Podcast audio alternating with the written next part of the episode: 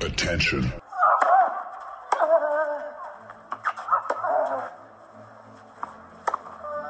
Bitte nehmen Sie schnell Platz, die Spieler sind bereit. Just quiet quickly, please. Für Hallo, da ist der Dominik Diem. Quiet Please, den Tennisnet Podcast. Das verbale Hawkeye für alle Tennisfreunde, denen ein Aufschlag von John Isner nicht schnell genug ist. Hallo, hier ist Roger Federer. Wie tief ist der Sand in Roland Garros? Hallo, ich bin Julia Görges. Was hätte Dominik Thiem erst mit einer beidhändigen Rückhand anstellen können? Hallo, hier ist die Angie Kerber. Und wer bringt unseren Gästen eigentlich das Handtuch? Also, shh, quiet please. Quiet Please, der Tennisnet Podcast mit der Ausgabe vom Samstag nach dem Urteil von und gegen Boris Becker in London und darüber plaudern jetzt zum einen ein Mann, der Boris, ich glaube, seit Beginn seiner, seiner Karriere begleitet hat. Das ist Jörg Almaroth. Grüß dich, Jörg. Hallo Jens, hallo Alex. Und äh, ja, Alex Antonic, äh, Konkurrent, Freund darf man, glaube ich, auch sagen, Alex. Ja, also ähm, ich, ich kenne den Boris seit man, er war zwölf, ich war glaube ich 13. Ja. Und ich habe auch zuletzt ein paar Mal Kontakt gehabt mit ihm, habe ihm alles Gute gewünscht, äh, Kopf hoch, mehr kann man eh nicht machen. Ja. Ja, hast du schon das Ganze einordnen können jetzt? Wir nehmen auf, äh, ungefähr 24 Stunden nach diesem Urteil, zweieinhalb Jahre für Boris Becker unbedingt. Äh, bei guter Führung habe ich gelesen, könnte er nach 15 Monaten raus. Er könnte noch in den nächsten 28 Tagen Einspruch einlegen. Das sind so die Fakten. Ja, Einspruch nach Ansicht der meisten Rechtsexperten ja wohl zwecklos gegen Verfahrensfehler richten könnte und bei der wahrscheinlich Amtsführung der ehrenwerten Richterin Deborah Taylor ist das eher nicht zu erwarten. Also ich denke, das Urteil steht so und äh, es ist natürlich, ja, es ist, es ist, irgendwo erschütternd ne, für, für jeden, der mit, mit Boris Becker zu tun hatte. Und ähm, ja, also wirklich äh, aus allerhöchsten Höhen, äh, ich meine, dem vielleicht ja größten Sportereignis sowieso jenseits des Fußballs äh, nach, nach, dem, nach dem Zweiten Weltkrieg irgendwo dieser Sieg, der ja auch in eine besondere Phase für Deutschland Mitte der 80er Jahre fiel. Ne? Äh, es gab keine anderen Helden, noch in, weder in Kultur, in der Gesellschaft, auch, auch der Fußball lag da nieder damals. Und dann kam Becker als 17-Jähriger gar an Wimbledon und, und diese Euphorie und alles, was da rum passiert ist, heute kaum, kann man heute kaum nachvollziehen, kann man den Leuten kaum vermitteln. Und, und wenn man sich vorstellt, dass dieser, dieser Mann ne, ähm, jetzt ins Gefängnis äh, äh, muss, das, das ist schon, das ist, das ist, das ist, fällt einfach schwer, das zu begreifen. Wiewohl es natürlich auch wieder für uns als Leute, die ihn ja äh, so lange begleitet haben, äh, nicht, nicht von ganz ungefähr kommt, ne? weil er halt, weil das Leben nach, nach dem Tennis für ihn eins war mit, mit, mit solch derartigen, mit einer derartigen Achterbahnfahrt mit Auf und Ab und so weiter. Wir werden sicherlich noch darauf zu sprechen kommen. Jedenfalls unter dem Strich, auch 24 Stunden nach diesem Urteil, ist es schwer zu begreifen für mich. Hm. Alex, äh, Holger Gerz in der Süddeutschen Zeitung hat heute äh, einen Artikel geschrieben, da ist auch dieser Vergleich mit äh, Diego Maradona gekommen, wo, wo es eben hieß, naja, niemand kann mit Diego Maradona auf Augenhöhe sprechen, weil eben niemand Diego Maradona ist. Und äh, Boris Becker in Deutschland, du sagst der Altersgenosse von dir, ich glaube, das kann sich heutzutage keiner mehr vorstellen, wie populär Becker war und wie die Leute an ihm gezerrt haben. Siehst du ja, das auch so? Und zwar von allen also Seiten. Das, das war etwas, das, äh, wie der Jörg richtig gesagt hat, das kann man sich gar nicht vorstellen was auf ihn da eingeprasselt ist äh, nach dem Wimbledon-Sieg. Und äh, wir haben es ja hautnah mitverfolgt. Ja. Bei uns ist da Muster nach oben kommen, aber wir haben ja genauso von dem Boom in Deutschland, von dem Tennisboom profitiert. Und ähm, der war einfach so extrem am Tennisplatz. Ja, und das war äh, für ihn das Schönste, wenn es um was gegangen ist. Ja, wir haben mit ihm Doppel spielen dürfen. Ja, und wenn es eng geworden ist, hat er sich gefreut. Ja, und wenn es 2-2 im Davis Cup war, kenne ich wenig, die so gern gespielt haben wie er. Ja, weil er da halt etwas Besonderes leisten hat können. Aber Also für mich ist es extrem traurig und äh, du weißt, Jens, weil wir auch Kontakt haben, die letzten Wochen habe ich immer wieder nachgefragt, habe mir auch Kunding probiert, habe ihn da eben auch noch äh, hier und da über die sozialen Kanäle äh, alles Gute gewünscht. Aber äh, man muss schon einordnen jetzt. Das eine ist brutal, dass, dass sie ihn jetzt wirklich ins Gefängnis stecken. Das andere ist, wenn man sich da mal reinliest, er hatte nicht nur einen Warnschuss gehabt. Ja? Und das ist halt kein Tennismatch, was ich dann im fünften Satz noch auszahlen kann. Da waren ja schon ein paar Warnschüsse dabei, wo ich dann hätte sagen müssen, so, äh, jetzt, jetzt wird es aber vielleicht doch ernst. Ja? Und ich habe mir, erklären, hab erklären lassen, nachdem ich kein Insolvenzexperte bin, dass ja das britische Insolvenzrecht zum einen extrem fair ist, also auch für den, der in Insolvenz geht, aber knallhart. Also du brauchst ja da nichts leisten und das dürfte er halt dann auch nicht ganz beachtet haben. Also am Ende des Tages muss man sagen, es, es gibt ein Urteil, äh, es hat Gründe gegeben, dass man verurteilen kann. Dass es so hart ausfällt, finde ich jetzt heftig, ja, aber ich weiß auch nicht, ich habe jetzt gehört, da kann sein, dass er dann vielleicht nach ein paar Monaten Freigänger wird und arbeiten gehen kann, weil, sagen wir uns einmal ganz ehrlich, es gibt viel, viel schlimmere Verbrechen, ich würde da nicht schönreden, ja. Der hat sicher seine Fehler und hat eine Strafe verdient auch, wann er die Sachen gemacht hat, aber wann er irgendwo arbeitet und vielleicht was zurückzahlen kann oder raus kann und dann wieder, da kenne ich mich zu wenig aus, aber, aber das ist jetzt schon heftig, wenn es den wirklich für zweieinhalb Jahre wegsperren. Ja, also. also. Ja, Berater, ja. Jörg. Es hat so gut begonnen mit Jon Tiriak, fand ich. Naja, und, äh, ich, was ich will nochmal auf passiert? eins sprechen kommen. Alex hat das ja eben gesagt, äh, die Warnschöße, äh, äh, natürlich. Ich meine, er hatte auch er hatte auch in diesem Insolvenzverfahren alle Chancen, das einigermaßen für ihn ordentlich abzuwickeln. Aber ich meine, wir haben natürlich dann Dinge erlebt. Äh, der Diplomatenpass der Zentralafrikanischen Republik als Sport- und Kulturattaché, der Versuch, da also eine diplomatische Immunität zu erreichen, das, das war für mich einer der absoluten Tiefpunkte, ehrlich gesagt, weil ich gedacht habe, okay, stell dich der Sache jetzt, irgendwie musst du dich der Sache doch jetzt mal stellen und, und äh, ja, und, und, und, und nimm es irgendwie. Wobei, Jörg, sorry, Jörg, sorry, aber das zum Beispiel, was du jetzt erwähnt hast mit dem Diplomatenpass, das muss ja irgendeine Idee von irgendeinem Kasperberater ja, ja, ich, ich, ich, ich, ich, ich, da, ich sage, da wäre ich, wär ich jetzt drauf gekommen. Ich meine, weil alle, äh, Jens, Jens, hat, äh, Jens hat, hat, hat ja die Frage gestellt und, und äh, in der Tat, äh, wen, wen, hatte, wen hatte Becker denn als Berater? Ich meine, das ist ja, das sind ja alles äh, natürlich auch Verzweiflungsschüsse gewesen. Ich meine, es, also mir kann keiner erzählen, dass er nicht in Deutschland äh, jemand gefunden hätte, der ihm,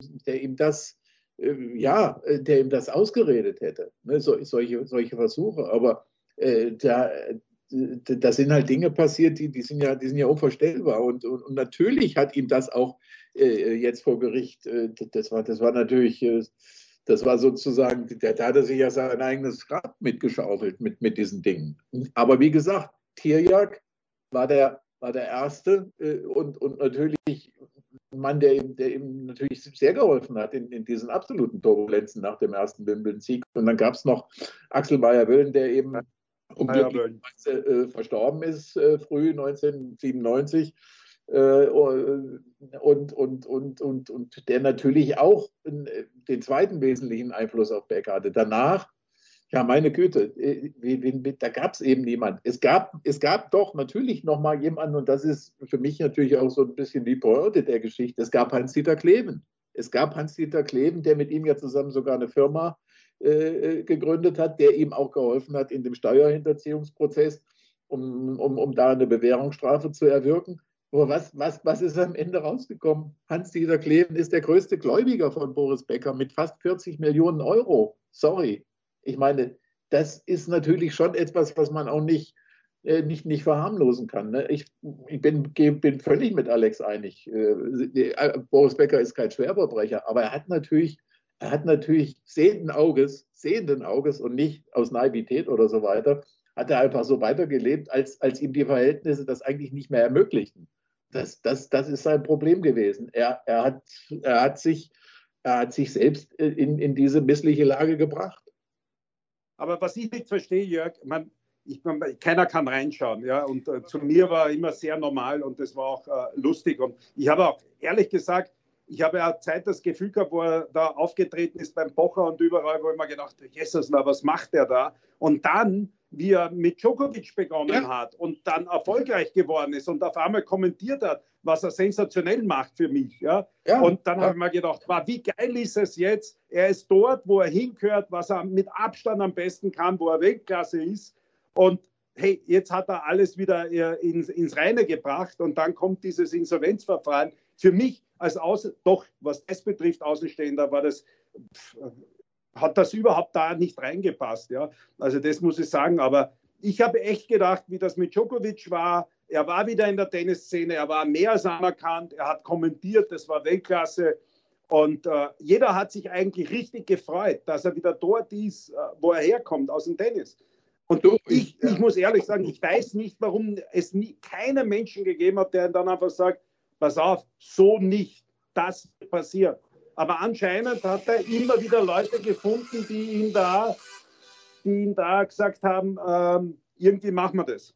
Es waren natürlich noch Altlasten. Ich meine, als er diesen Job auch bei Djokovic und so weiter hatte, äh, die, die, die, Altlasten waren ja da. Die, die sind halt nur irgendwann aufgetreten, weil plötzlich diese Bank äh, die, die also da ähm, die, die Forderung äh, irgendeiner Gartenbaufirma in, in Mallorca äh, bezüglich dieser Bäckervilla hatte, 300.000 Euro, glaube ich, diese Forderung gekauft hat und dann irgendwie mit Bäcker ja diesen Wahnsinns-Zinswucher-Vertrag da abgeschlossen hat, das halt irgendwann eingeklagt hat und plötzlich ist, ist das durch dieser ganze Schuldenberg da aufgetreten. Der, der, kam, ja, der kam ja nicht über Nacht, der, der, der hat sich halt angehäuft über die ganzen Jahre. Und ich meine, man muss natürlich eins immer wieder feststellen, wenn du in dieser finanziellen Lage bist, in, in, in, der er war. Und ich meine, sorry, weiß ich, ob 40, 30 Millionen, ganz egal.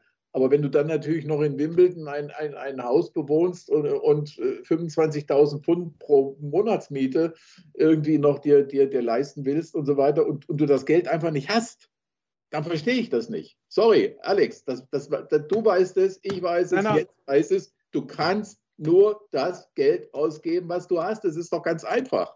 Es ist ganz einfach. Und darüber, über diesen, über diesen Grundsatz hat er sich hinweggesetzt einfach. Ich glaube, das ist ja da das Problem für die Normalsterblichen, sage ich jetzt fast, äh, dass wir uns das gar nicht vorstellen können, dass jemand so viel gehabt hat und so viel Schulden hat jetzt auf einmal. Aber ich sage noch einmal, äh, dass er da Fehler gemacht hat und dafür gerade stehen muss, das weiß er, das wissen alle. Aber dass er dann diese, diese letzten Warnschüsse nicht, so wie du richtig gesagt hast, da waren ja noch ein paar dabei, wo er äh, mit dem britischen Insolvenzgesetz, da wenn ich da alles offenlege, dann bin ich nach einem Jahr, ist der Spuk, ja, blöd genau gesagt, vorbei. Ja, ja genau. Das, ich, ich verstehe es nicht. Also, das ist der Punkt. Wer ihn da beraten hat, da, da muss ihn ja jemand beraten haben. Das kannst du mir nicht sagen, dass der das dann alles alleine macht. Und naja, das verstehe ich. Mit, in der Unmittelbarkeit offensichtlich dieser, dieses Verfahrens, das ist ja der Vorwurf, der im Gerichtsverfahren jetzt aufgetaucht ist, hat er, jedenfalls nach Ansicht der Staatsanwaltschaft und offensichtlich auch der Richterin, hat er diese paar Überweisungen oder so oder diese Dinge, die er dann da verschwiegen hat, beziehungsweise irgendwo hin transferiert hat, das hat er selbst gemacht. Das hat er selbst gemacht. Er, äh, dummerweise natürlich, ne, weil hätte natürlich jetzt sagen können, irgendein Berater, was weiß ich, hätte ja auch sein können. Nein, er war es offensichtlich selbst. Und meine Güte, du musst, man, muss, man, man muss bei allem Verständnis und natürlich sind wir auch irgendwie da, Anführungszeichen, vorbelastet, musst du natürlich auch dich in die Position des, des Gläubigers hineinversetzen. Wenn du siehst, dass jemand äh, so viel Geld schuldet äh, und, und, natürlich einfach so weitermacht, als, als ob nichts gewesen wäre. Und das hat er halt über viele Jahre getan, offensichtlich dann ist das einfach ein Problem. Ich meine, du kannst, du, du kannst einfach nicht über deine Verhältnisse leben, wenn die Verhältnisse es nicht mehr zulassen. Ja, das stimmt. Schlussstrich unter dieses Thema. Schauen wir auf erfreulichere Dinge, Alex. Es geht am morgigen Sonntag schon los, das nächste ATP Masters 1000 Turnier in Madrid und die Auslosung ist aus österreichischer Sicht wie ist sie denn, Alex? Ist sie spannend? Ist sie günstig? Äh, Dominik Thiem ist gegen Andy Ich würde jetzt einmal sagen, es ist sehr worden. attraktiv. äh, ich kann es noch nicht wirklich einordnen. nachdem äh, okay, äh, okay, Murray ja. sehr wenig gespielt hat äh, oder gar nichts auf Sand, eigentlich den Sandplatzsaison auslassen wollte, äh, bin ich extrem gespannt, weil das ist auch von vornherein nicht sein Lieblingsbelag, auch was die Beinarbeit betrifft. Äh, Dominik hat mir immer wieder phasenweise dann sehr, sehr gut gefallen, schon da im zweiten Satz, auch gegen den Bonsi. Ähm, also für mich wäre er sogar jetzt auf Sand leichter Favorit. Ich Alex, darf ich, mal, ich bin immer Optimist. Ja, darf ich, mal, darf ich mal eine Frage stellen, Alex? Wie, wie beurteilst ja. du eigentlich die, die, die, die, die Gesamtsituation bei, bei, bei Dominik Thiem? Was, was, was, nicht nur was jetzt seine, naja, dieses Comeback sondern betrifft, sondern das ganze Umfeld, was, wie sich das alles verändert hat. Wie, wie, wie bewertest du das? Äh, wenn ich jetzt ganz offen bin, da läuft nicht alles ideal, aber, aber Fakt ist, äh, der hat eine Verletzung, äh, ja. wo man eigentlich nicht weiß, äh, wie schnell kannst du da zurückkommen. Und du ja. kannst dich immer nur rantasten. Und äh, ja. vielleicht hat er das zu oft kommuniziert, dass er jetzt zurückkommt, vielleicht hat es gut ausgeschaut. Und jeder weiß, je näher es dann kommt zu einem Turnier, umso, dann spielst du Trainingssätze, dann bist du angespannt, dann spielst Punkte, dann läuft der Arm nicht mehr so rund, auf einmal spürst du wieder was, dann bist du extrem vorsichtig, extrem heikel. Also das würde ich gar nicht jetzt so extrem sehen. Und jetzt sind wir mal ganz ehrlich, der Gallo Blanco hat begonnen, ich glaube, während Paris voriges Jahr oder während äh, Mallorca äh, und danach war er verletzt. Also der hat eigentlich äh, nur, nur immer wo absagen können. Ja? Nein, weil ich, ich, ich, ich, macht, ja. Habe ja jetzt eigentlich nur deswegen gefragt, weil jedes Mal, wenn ich. Das Sportliche? Oh, nein, auch, auch wenn, auch wenn Tennisnet äh, nicht nur die Tweets, die, die, die Team selbst loslässt, die mich, selbst, die mich ein bisschen ja, erstaunen teilweise, weil, weil sie natürlich so vorgestanzt wirken, von irgendwie aus einer un unendlichen Ferne zu kommen scheinen. Aber auch wenn bei, bei Tennisnet, wenn man da drunter guckt bei Facebook, sieht man ja halt viele skeptische oder, oder so Stimmen, die, wo, die, wo die fragen, in welche Richtung. Nein, das, das war nicht leicht. Geht's eigentlich? Das sage ich da ganz offen, Jörg, das war nicht leicht für ihn. Ja, natürlich. Das war nicht leicht, weil, weil da einige Sachen nicht ideal gelaufen sind. Aber äh, Fakt ist, er muss jetzt wieder spielen, er muss reinkommen. Und ich sage immer, man muss nach so einer Verletzung, da musst du noch mal zehn Spiele geben und dann kannst du mal beurteilen. Leider, das mache ich auch. Wir interpretieren sofort was rein. In jede Nein. Vorhand wird das rein interpretiert, in jeden Aufschlag. Und dass der sich jetzt nicht wohlfühlt, ja, der wird sich wohlfühlen, weil es sind zwei unterschiedliche Paar Schuhe für mich davor, wo er da seine Phase gehabt hat, wo er, wo er ein bisschen einen Hänger gehabt hat oder vielleicht keinen Bock gehabt hat, ja, das ist ganz was anderes als wie jetzt, wo er nicht spielen hat können. Und du merkst glaub, jetzt schon, dass er Spaß hat. Und, und, man kann es ihm ja nur wünschen, dass er zurückkommt, weil er natürlich irgendwie, finde ich, auch fehlt als, als, als Part of the Deal sozusagen im, im, äh, da im Spitzentennis, weil, weil, er ein anderer Typ ist und weil wir ihm natürlich auch emotional irgendwie einfach äh, aus, aus einer engeren Verbundenheit natürlich äh, ja, ihm, ihm, ihm das auch irgendwo wünschen. Ne? Und, und, und äh, deswegen, ich, äh, wie gesagt, ihr habt ja nicht so den, logischerweise den Einblick, wie ihr beide auch. Das war eine reine Neugierfrage. Das war, nein, das war jetzt keine Frage mit skeptischem Unterton äh, zwangsläufig, sondern wirklich eine, eine, eine, Frage aus Neugier, um, um mal zu hören, wie, wie das eingeschätzt wird von euch. Na, aber, aber nochmal, ich kann nur sagen, zum einen glaube ich, dass er zurückkommt. Ich glaube auch, dass sich das vielleicht alle etwas leichter vorgestellt haben. Äh, aber es gibt für mich neben Schulter und Handgelenk wahrscheinlich keine unangenehmeren Verletzungen für einen Tennisspieler. Und es wird einfach dauern, vor allem wenn du weißt, wie schnell der beschleunigt hat aus der Vorhand raus. Und die Vorhand, wenn ich jetzt zuschaue, dann ist die Vorhand für mich noch das Thema. Bei der Rückhand schaut vieles schon sehr natürlich und sehr gut aus. Und natürlich die Matchpraxis. Und braucht man nicht sagen, warum heißt das Matchpraxis?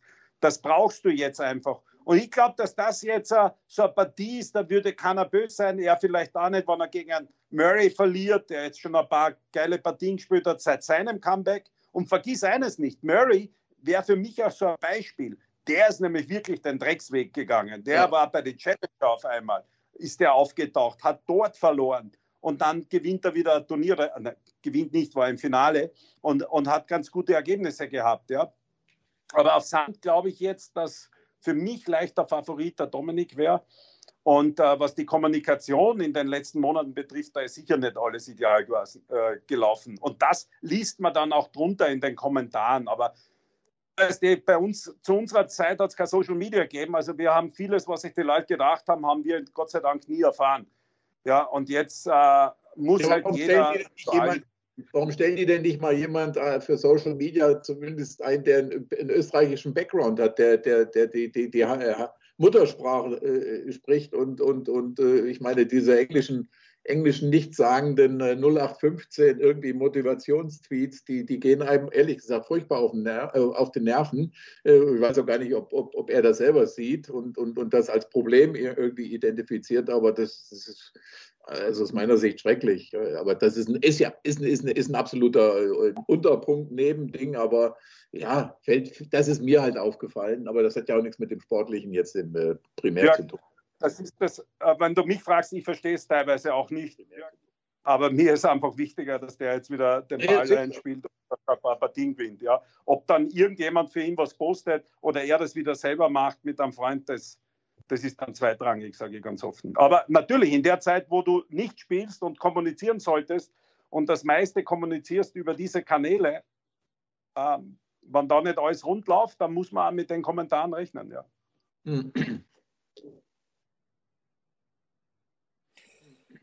So, apropos, äh, also erstmal der Hinweis, Sky überträgt ab Sonntag jeweils ab 11 Uhr. Hauptfeld geht auch schon los. Äh, die Qualifikation überragend besetzt. Musetti ist nur an 10 gesetzt, das nur nebenbei. Aber Jörg, äh, der Titelverteidiger, das ist jetzt mehr so ein bisschen dein Revier. Alexander Zverev hier in München, erste Runde gegen Holger Rühne. Rausgeflogen, also zweite Runde war es für Rühne, erste für Zverev. Äh, Rune ist überragend, also ein richtig geiler Spiel, hat mir Alex auch geschrieben. Aber ich habe ja ein bisschen zugeschaut bei Zverev auch beim Training stehen extrem viele Menschen nicht neben dem Court, da auch, aber vor allen Dingen auch auf dem Court. Der Hund ist mit herumgelaufen, die Freundin telefoniert auf der, ja, auf der Bank. Es scheint ein bisschen was im Argen zu liegen. Die Ergebnisse sind auch nicht gut in diesem Jahr. Ein Finale, Montpellier verloren gegen Bublik. Ja, was siehst du bei ehrlich, dass ich Moment, mich in den letzten Tagen äh, mit dem äh, Menschen beschäftigt habe, über den wir äh, am Anfang jetzt hier gesprochen haben. Äh, aber, aber deswegen kann ich. Kann verständlich, ich, äh, verständlich. Ich höre das im Übrigen jetzt, so wie du es schilderst, äh, zum ersten Mal, habe das auch nicht so gelesen bei, bei Kollegen, äh, dass diese, diese Dinge, aber ja, das wäre, oder was heißt wäre, wenn, wenn das so ist, ist es, ist es problematisch, ne? weil äh, das, das äh, Training sollte, sollte schon dann auch, selbst wenn es da öffentlich eben so stattfindet, ähm, totale Ernsthaftigkeit eben vermitteln und, und ich meine, da telefonieren und dies und das und, und äh, würde, ja, würde ja praktisch schon ein bisschen fast das Gegenteil vermitteln. Ne? Also nach dem Motto, boah, äh, das nehmen wir mal so mit jetzt das Training und was weiß ich was. Äh, dazu besteht ja auch kein Anlass nach dem Jahr. Also das nicht ernst zu nehmen und, und vor allen Dingen Auftritte zu Hause eben ja, mit aller Sorgfalt anzugehen. Äh, denn, denn davon hat ja Zverev äh, gut, äh, weiß jetzt nicht als Stuttgart, aber äh, wahrscheinlich der nächste wäre erst Halle, nach meinem jetzigen Kenntnisstand. Ähm, äh, ja, dazu besteht kein Anlass, nicht, nicht, nicht wirklich. Und, und äh, wenn, man, wenn, man, wenn man sich überlegt, wo wir 2021 äh, aufgehört haben mit dem Titel in London und der berechtigten Ansage, äh, im nächsten Jahr Platz 1 angreifen zu wollen und äh, einen Grand Slam-Titel zu gewinnen, ist er im Moment äh, auf der anderen Seite äh, dieses Spektrums gelandet.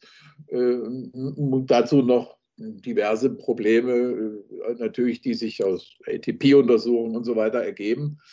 Also ja, das, ähm, das, das, das läuft nicht gut und wie gesagt, äh, der, der Norweger und so manch anderer, äh, der in den letzten Wochen überzeugt hat, machen auch eins klar. Es wäre, muss ich jetzt, er, er, er, ist, er ist nicht mehr der Jüngste, er ist nicht mehr Next Gen, sondern die, die Next Gen attackiert ihn was ja erfrischend ist im Grunde genommen. Aber es zeigt eben auch auf, dass es äh, in gewisser Weise noch eine Zangenbewegung, wenn man Joko, Djokovic noch auf der anderen Seite altersmäßig sieht, äh, wo er sich vorsehen muss, wo nichts selbstverständlich ist. Also wo es nicht einfach so ist, dass er, wie er mal gesagt hat, jetzt äh, auch Djokovic, Medvedev und er die Dinge äh, da ausmachen unter sich, sondern da spielen noch eine ganz andere äh, Gruppe zahlenmäßig eine Rolle, wenn es auch um Grand Slam-Titel geht.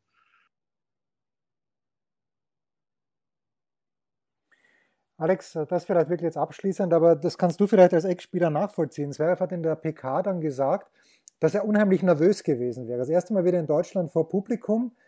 Und äh, ich hätte nie gedacht, dass er das Spiel verlieren kann gegen Rühne, obwohl er natürlich sehr, sehr gut gespielt hat.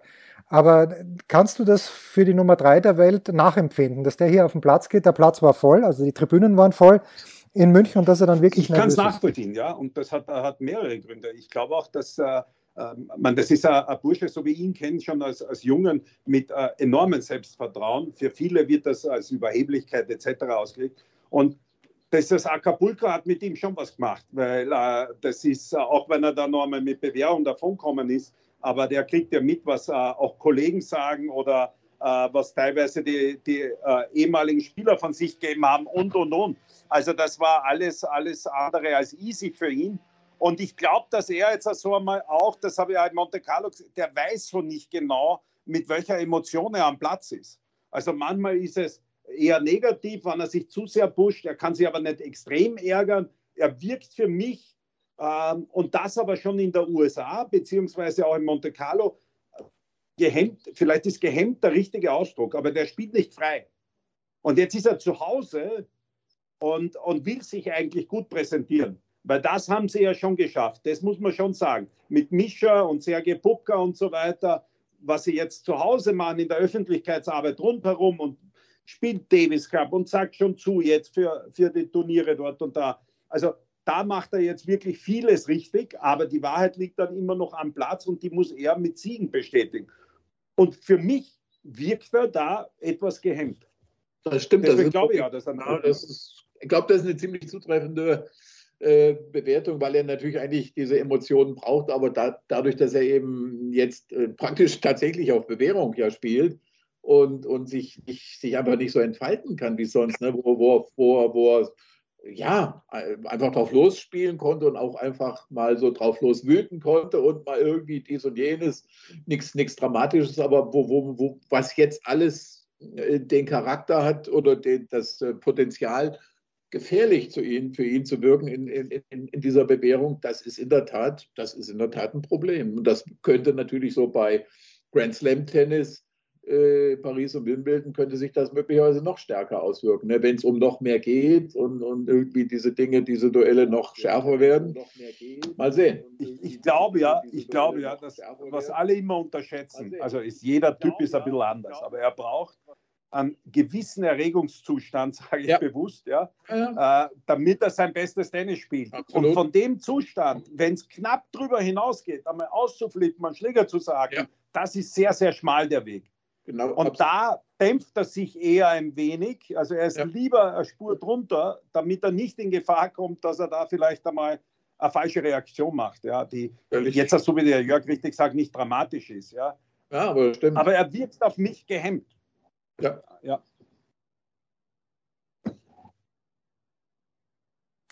Und dennoch zählt er natürlich zu den Favoriten. In Madrid hat er letztes Jahr gewonnen, hat er 2018 gewonnen. Er beginnt entweder gegen Cilic oder gegen Ramos Vinoyas, könnte im Viertelfinale gegen Sinner spielen, im Halbfinale wieder ja. gegen Tsitsipas und im Finale schauen wir mal, wer dann ist. Viertelfinale potenziell übrigens Rafael Nadal gegen Carlos Alcaraz. Das wird ganz, ganz spannend. Wie gesagt, schon am morgigen Sonntag geht's los um 11 bei Sky. Seid dabei. Das war's. Quiet Please, der Tennisnet Podcast mit Alex Antonitsch, mit Jörg Albenroth. Danke euch beiden.